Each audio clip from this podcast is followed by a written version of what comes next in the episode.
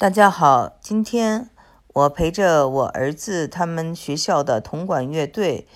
去了一个开车四十分钟的地方参加，嗯，范德州的音乐节。他们这个铜管乐队呢是初级班，因为六年级只学了一年，嗯，演奏了几个曲子以后呢，他们的这个裁判就说非常惊讶，他们的水平太高了。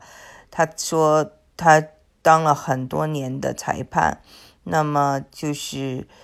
初级的、高级的这些学生见得多了，像他们学校水平这么高呢，让他非常吃惊，非常赞叹，而让我也感觉到就是非常赞叹，就是说他们这些曲子呀，有的是就是前一天才开始合的，而且呢，有的曲子是一个星期前才合的，那么。一共有七八十人，这些小孩子呢，在每一首演出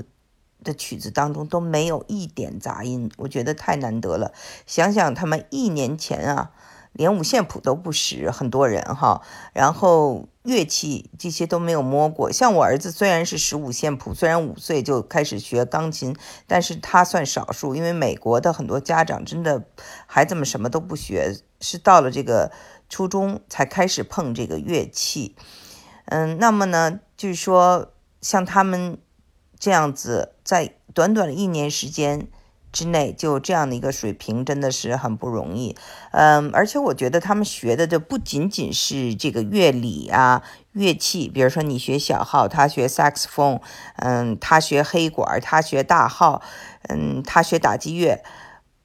同时呢，你还要再学会在一个乐队里如何的配合，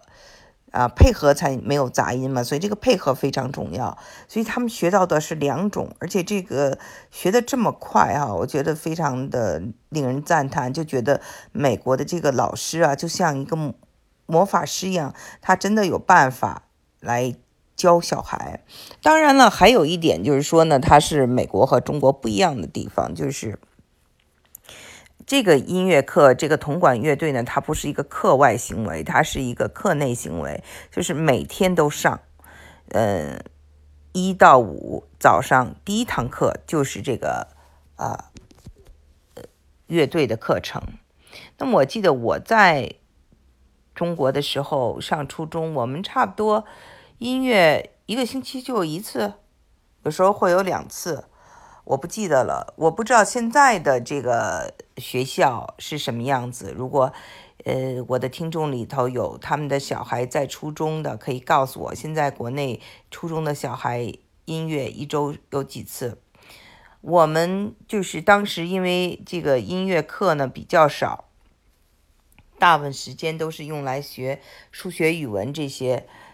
呃，就是文化课了。嗯，那像这个这么强调音乐的，那就是像只有附中附小才会有这样的一个培养。另外就是家长呢，也是在这个课外啊，可以你可以请私教去教你们孩子学乐器。但是这个呢，就是它是这个义务教育，或者是美国的这个公立学校教育的一部分。你可以学一门乐器，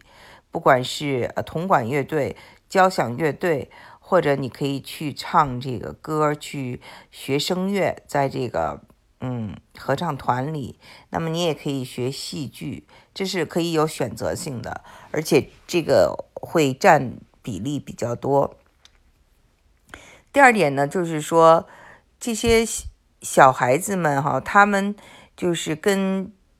据自己的爱好来选择，我想学什么。而学校呢，它不是一个这个，就是筛选考核的，没有这么一层。那像我小的时候，我记得，因为我们的每一个人生都是要被筛选、被选择。呃，我从小也是保送啊，上重点中学、市重点，呃，全国的这个重点大学，都是嗯，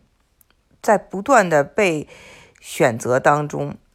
比如说有一些爱好。我就觉得学校，我们当时北京二中的这个舞蹈队是特别厉害的，都是，嗯，上了这个春晚的中中央电视台春晚连续几年。但是你要进舞蹈队呢，他是要选择的，他是要选腿长的人才能进去。那么你要上合唱团，也是要你嗓音好的人才有机会。那想当广播员、小主持人，可能是要长得漂亮的小孩子，就是。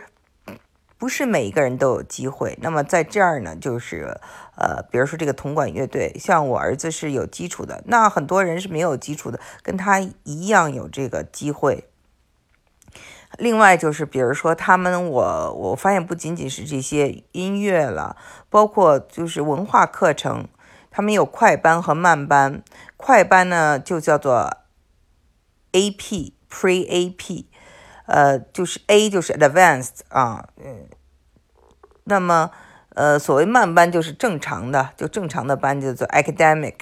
嗯，那不是说因为学习好的人才能进快班，或者你交钱才能进快班，不是这样的，就是你随便选，你想上快班你就上，因为快班会讲的课程比较深入。那我儿子呢，就是。除了数学选了快班，其他都是选的正常的班。他是从社交角度考虑，他可以跟他其他的朋友玩。呃，我的中国朋友们呢，就。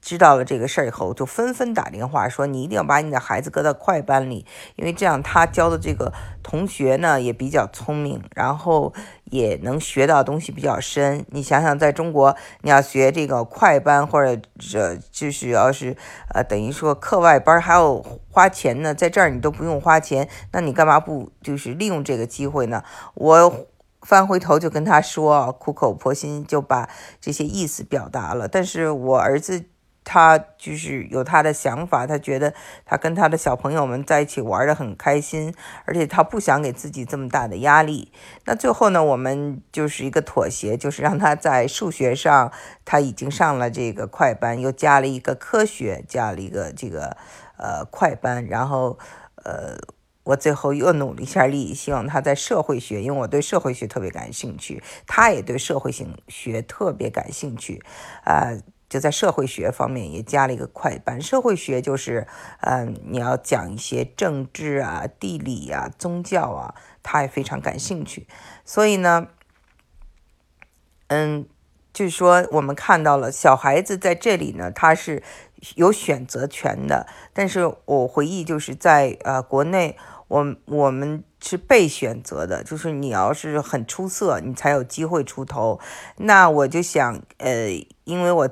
个子不是很高嘛，就是一直没有机会去学爵士舞啊，什么芭蕾舞。但是我到了大学去就可以随便选这些课的时候，我发现哦，那些班里有很多很胖的，身材很不好的，还有残疾人在学。那个当年我上美国大学看到这一幕的时候。特别感慨，那么我呢也就给自己一个勇气，说我想学网球，我喜欢网球，大学我就选修了一个网球。呃，真的，你想想，美国人人家从小就打网球，像我，我的女儿现在已经开始学网球，因为网球是最便宜的，你这个场地不要钱吗？对吧？所以那个晚上还有灯光，你愿意打到什么时候打到什么时候，所以。就是很普及，呃，我在大学里头就选了这个，当时，呃，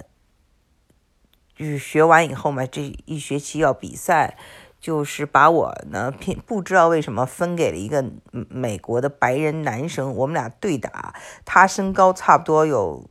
六尺多，就是站在那儿他都不用走就可以这个拦截啊，就可以扣杀呀，就是我。没有任何优势，所以就在这样一个情况下跟他比赛，真的是很难受。而且我是一个初级，刚学了一年，啊，要拿分数，要拿这个学分的人，所以压力挺大的。呃，但是最后不知道为什么，就是老天有眼，让我就赢了他了。我自己都一百个没想到，就是就是。看似叫做 Mission Impossible 是不可能的事情，但就是赢了，所以这个也给我一个很大的信心。我就觉得，就是人还是要根据自己的爱好，呃来选择。嗯，那么我就觉得这一点哈，就是美国的教育很好，他呢，